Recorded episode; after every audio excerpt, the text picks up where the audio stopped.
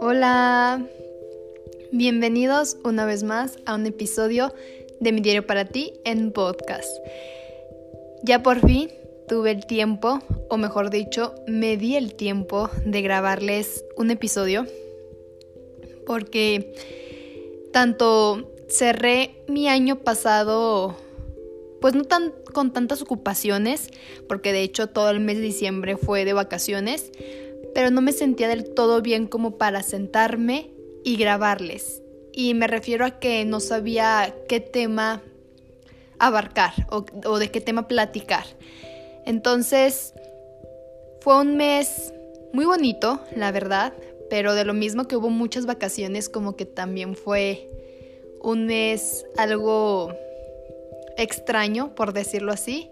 Pero en fin, eso ya forma parte de mi pasado y pero fue un mes donde cerré con broche de oro mi 2021 tal y como lo había decretado. Gracias a Dios sí se me pudo dar y lo cerré con una noticia muy muy contenta, muy emotiva, que fue que pues fui aceptada para ingresar a la maestría de investigación multidisciplinaria de la salud que se desarrolla en la Facultad de Medicina. Entonces, fue emotiva porque detrás de esta, de, esta decisión de, de entrar a la maestría, porque según yo, acabando la universidad, era irme a trabajar a una empresa, irme a la industria.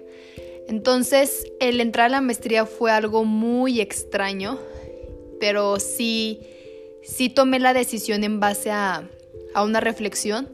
Sí les dije que me dieran tiempo de, de pensar porque era una decisión que, que no la quería tomar así porque, porque sí. No, yo dije, no, yo quiero esta vez hacer las cosas porque realmente quiero hacerlas, porque estoy a gusto, porque me hacen feliz, no porque, no sé, o sea, quería tomar una decisión bien. Entonces, pues les pedí un tiempo y fue, fueron meses para llevar a cabo esta decisión de, aceptar y de entrar y presentar exámenes, entrevistas y pues todo este proceso de admisión. Pero en la decisión o detrás de la decisión, como les había comentado, fue una reflexión. Una reflexión que me hizo recordar cuando salí de la prepa. Yo tenía muchas ganas de estudiar medicina, pero lamentablemente no quedé. Y la pregunta que también me hice fue, bueno, ¿y por qué quieres estudiar medicina? Y el motivo salió pues de muy chica con mis múltiples diagnósticos muy extraños, muy raros, que han sido la tarea más difícil que les he puesto a cada uno de mis médicos.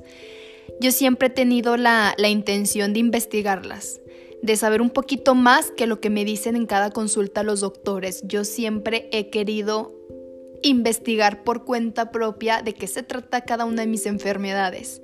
Siempre he tenido esa curiosidad. Entonces, desde muy pequeña quise ser doctora por ese motivo, por investigar mi caso. Entonces, pues así quedó. Eh, quise ser médica, presenté, no quedé, entonces dije, a ver, ¿ahora qué sigue? Porque también me dio como que una crisis existencial de, y luego no quedé en medicina, ¿a dónde voy? ¿Para qué soy buena? Ya saben, ¿no? Algo muy normal.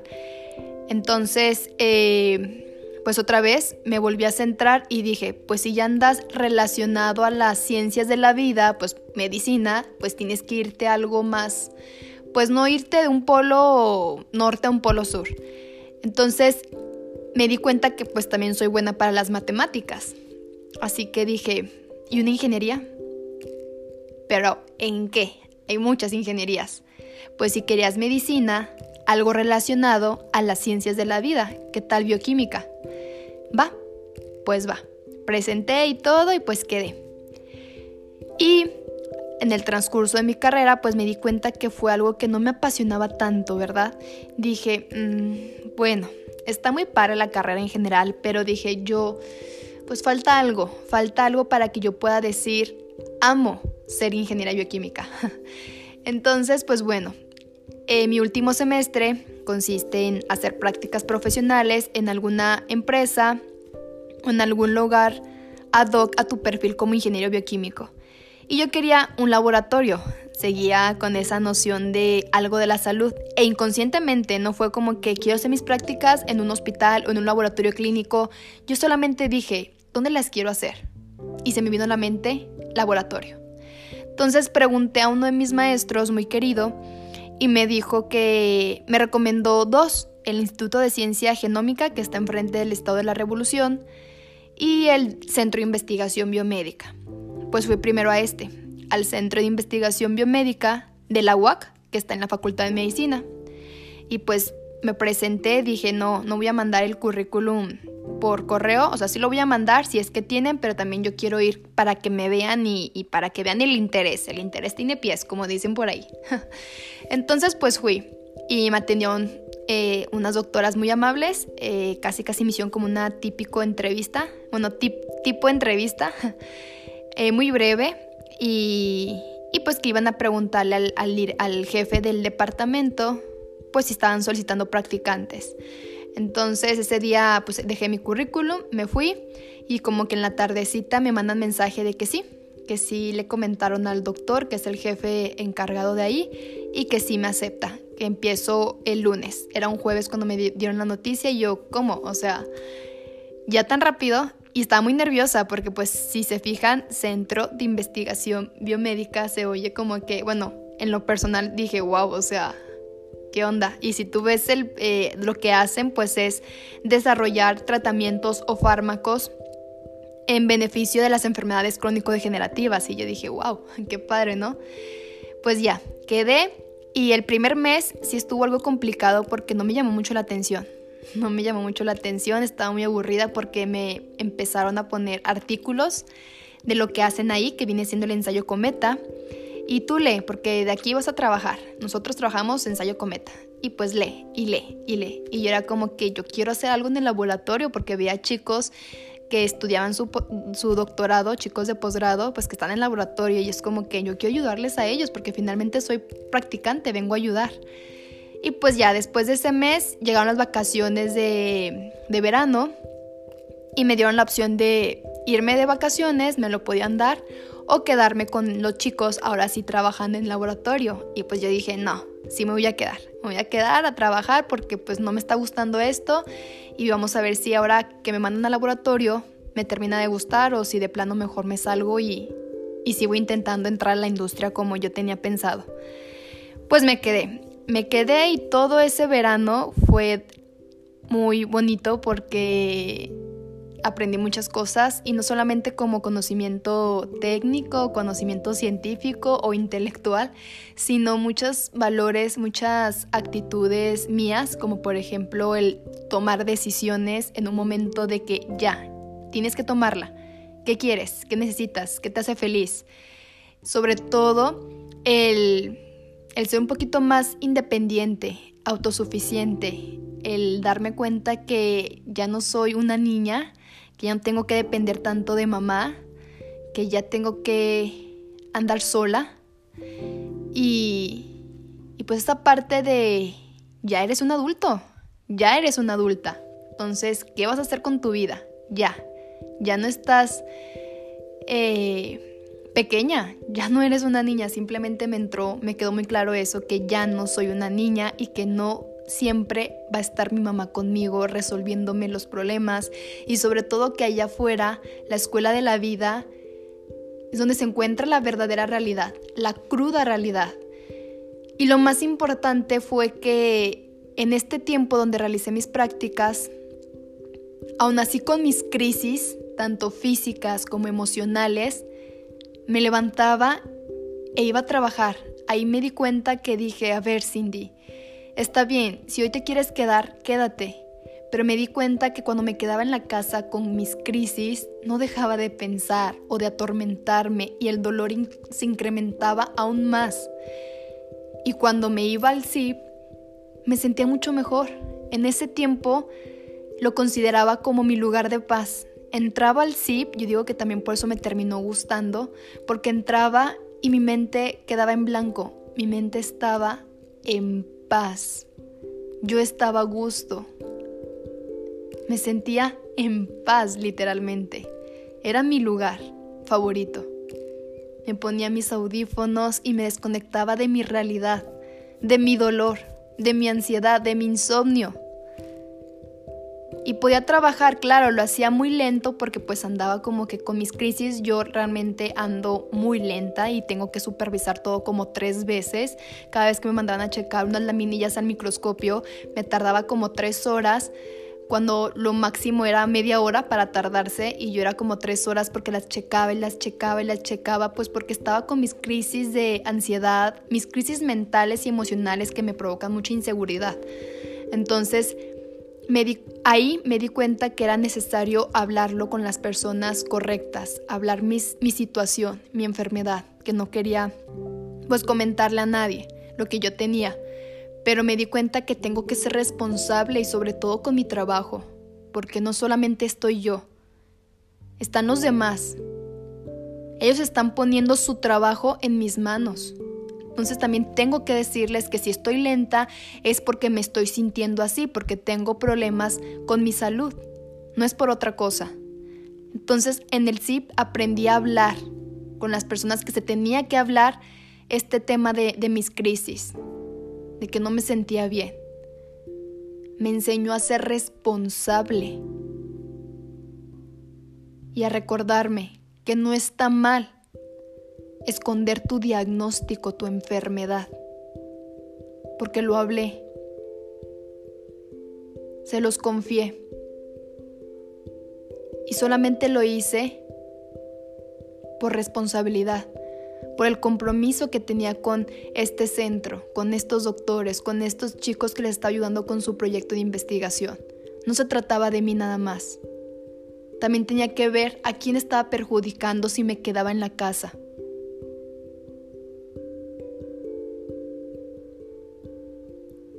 Entonces me levantaba, Sí te confieso que algunos días lo intenté, me levantaba, me metía a bañar y me medio arreglaba, pero después me quedaba como como si no pudiera caminar. Después de verme al espejo, ya arreglada, maquillada, peinada, ya no podía caminar. Y sentía cada vez que mi cuerpo se jaloneaba hacia la cama. Y era cuando pues ya ya no, ya no fui al zip ese día porque realmente pues me regresé a la cama, se me bajaron los ánimos, la energía, me descargué.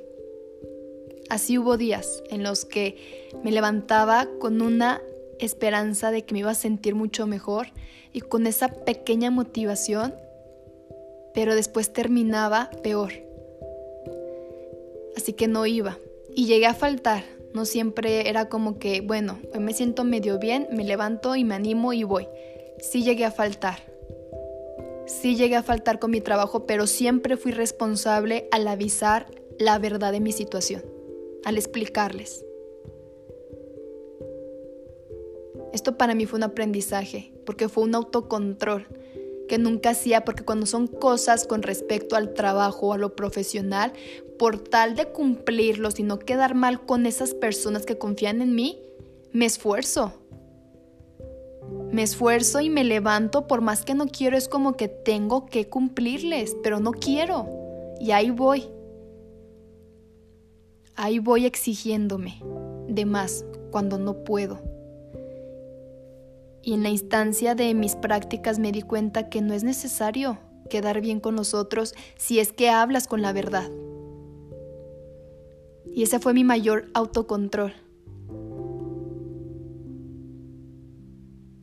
El decirles, hoy no puedo ir a trabajar.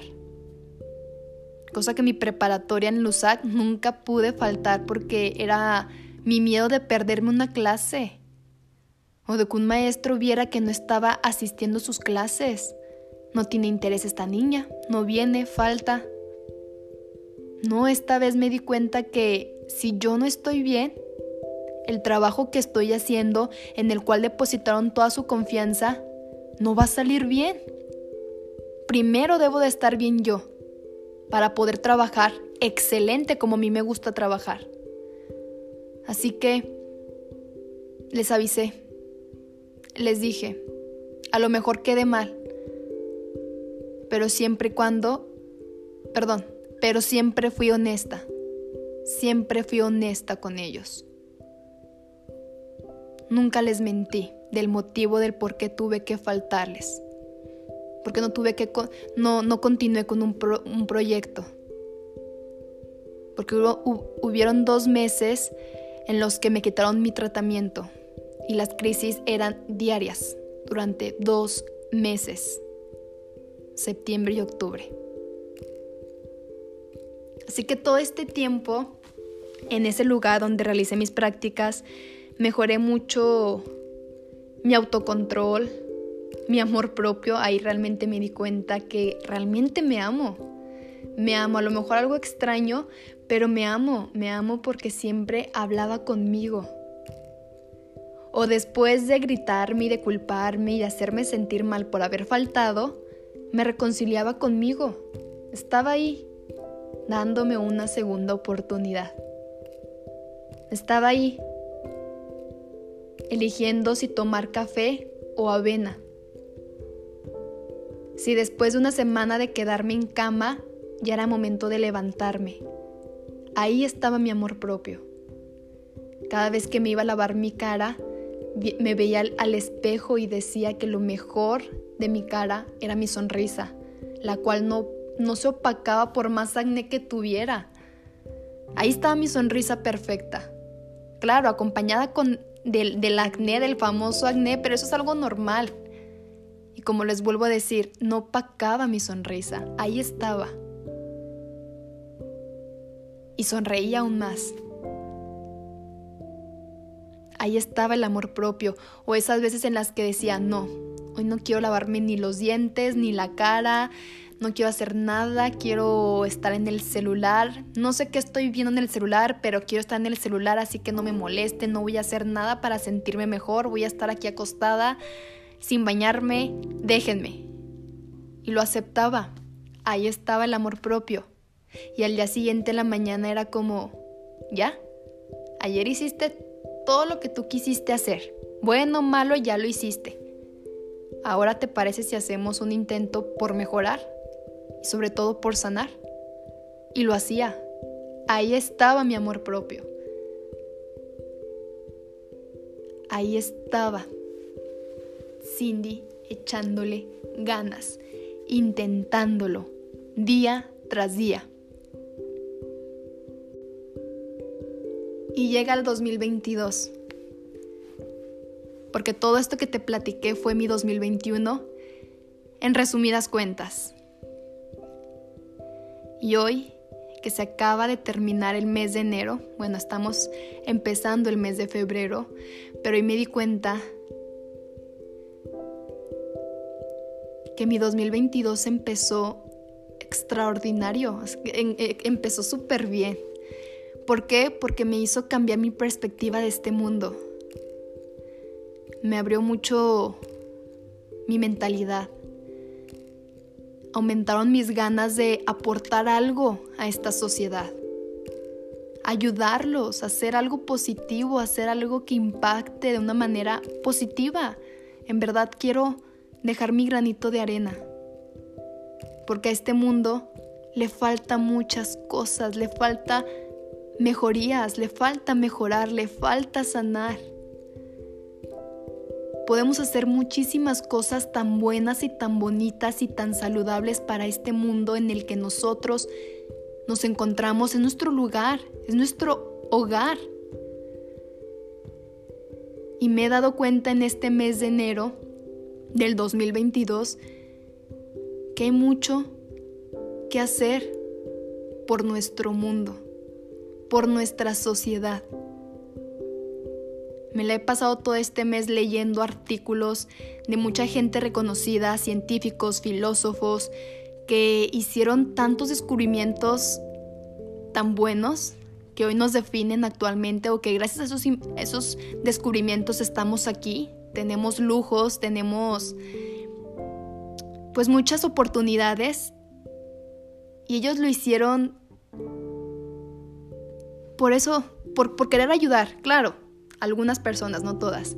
Pero digo, qué padre, qué padre que se fueron y dejaron aquí algo para recordarlos de una manera honorable.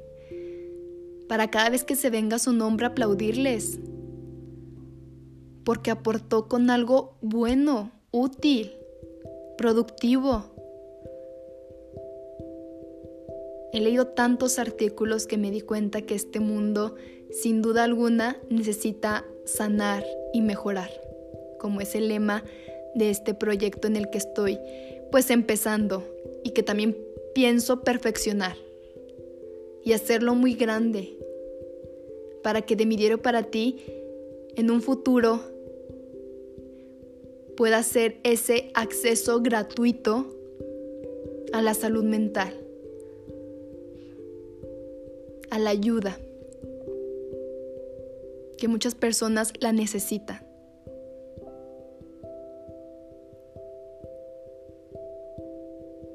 Entonces, pues es lo único que quería compartirles, que en este mes de enero 2022 realmente fue un mes muy bonito por todo el aprendizaje que me dejó, por esta perspectiva nueva que me dio hacia el mundo en el que nos encontramos.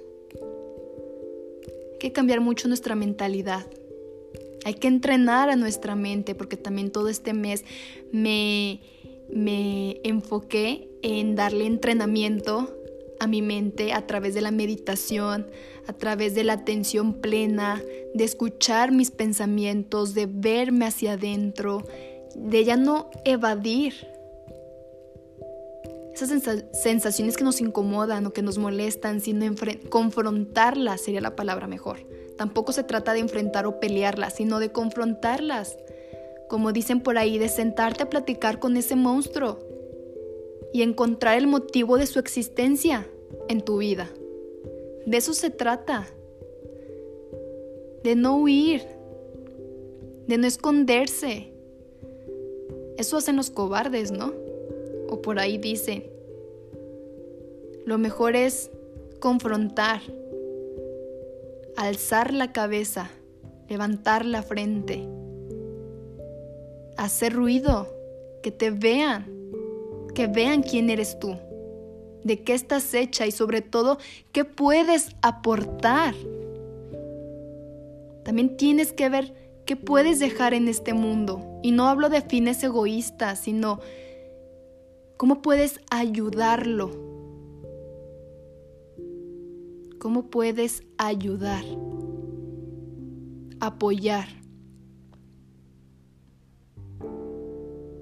En fin. Son solo ideas que te estoy compartiendo porque te repito que no soy experta en el tema de la salud mental, no soy psicóloga ni mucho menos psicoterapeuta. Esa no es mi área, no es mi perfil. Yo me gradué el año pasado de ingeniería bioquímica. Y a lo mejor tampoco tengo el conocimiento experto de mi carrera, apenas estoy empezando. Solamente te estoy compartiendo lo que yo pienso, lo que yo creo. Te estoy compartiendo un pedazo, un pequeño fragmento de mi historia de vida.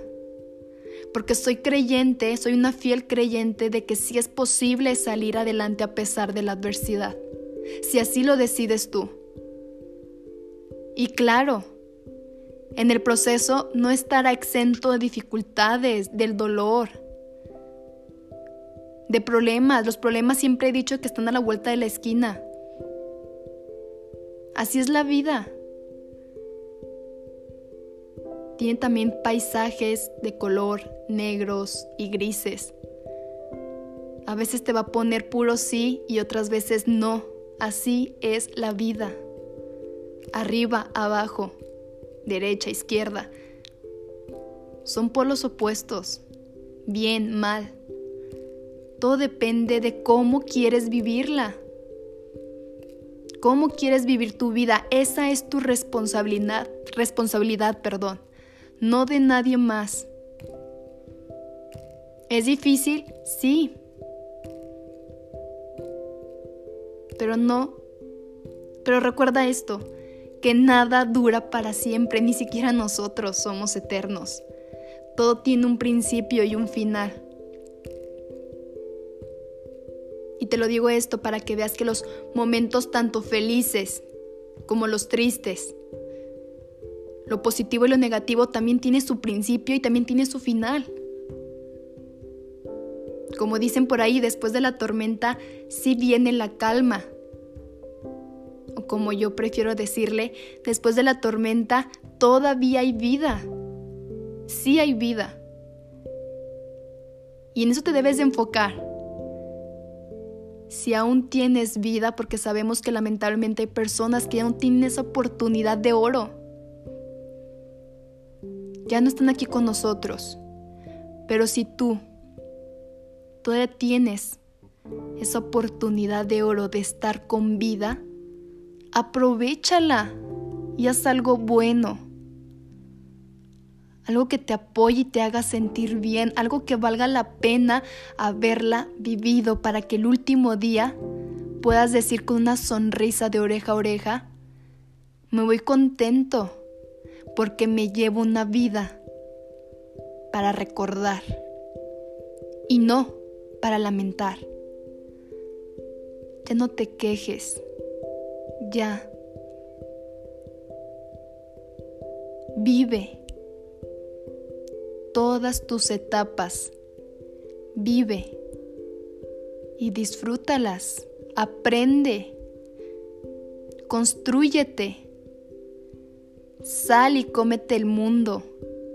Haz algo por ti, para ti, para los tuyos, pero también para el mundo, porque finalmente el mundo es donde tú te encuentras, es tu lugar. No puedes pensar solamente en ti, porque allá afuera el mundo exterior también influye en ti.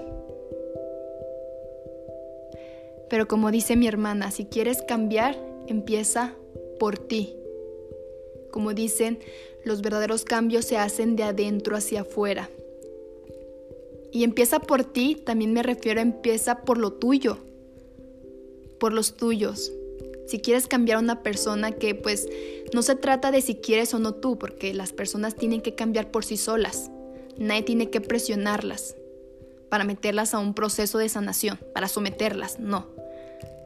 Todo es un acto de, de voluntad, un acto propio, pero muchas veces, como yo por ejemplo ahorita dije, que quiero cambiar el mundo, que quiero mejorarlo, que quiero aportar algo, dejar mi granito de arena, pues puedo empezar en mi casa. Puedo empezar en mi casa, tener paciencia en mi familia, tener tolerancia a opiniones diferentes, ser más hermanable, escuchar a mis hermanas, darles un consejo, abrazarlas, decirles que las amo, desearles un buen día. Empezar aquí, con lo tuyo, cambiando tu mundo pequeñito, para después enfrentarnos al mundo grande, general, global.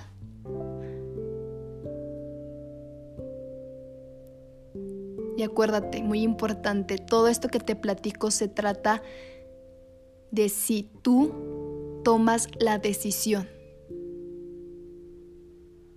Y si no, pues no te preocupes. Mientras tengas vida, pues también hay tiempo. Solo haz lo que tú creas que es lo mejor para ti. Empieza a pensar primero por ti y luego por los demás o por todo lo demás. Pero si tú no estás bien, tu vida tampoco lo estará. Que no te presione y que este audio espero con todo corazón que tampoco genere presiones. Te repito, no soy experta y ofrezco una disculpa si he ofendido a alguien. No soy experta, simplemente estoy compartiendo mi historia de vida, mi experiencia con la salud mental, el cómo esta impactó de una manera positiva, extraordinaria y muy bonita mi vida. Yo te lo quiero compartir para que veas en mi historia de vida que soy una persona totalmente normal, como tú, como todos. Soy un ser humano con dos brazos y dos piernas y una cabeza. Que si yo pude salir adelante, a pesar de toda la adversidad que entró a mi vida, de toda esta tormenta de puros diagnósticos fuertes, pues sí se puede. Sí se puede. Con altibajos, pero sí se puede. ¿Por qué? Porque así lo quise yo. Yo quise poder. Y aquí estoy, transmitiéndote ese mensaje. Esa es mi única intención hacia contigo. Decirte que si yo pude, también tú puedes. Yo creo en ti. Te creo. Y espero que también tú me puedas creer a mí. Muchísimas gracias por quedarte hasta el final de este podcast. Espero de todo corazón que algo bueno te puedas llevar. Te mando un fuerte abrazo, un beso y acuérdate que dentro de ti yace un inquebrantable, un inquebrantable. Feliz inicio de mes. Thank you.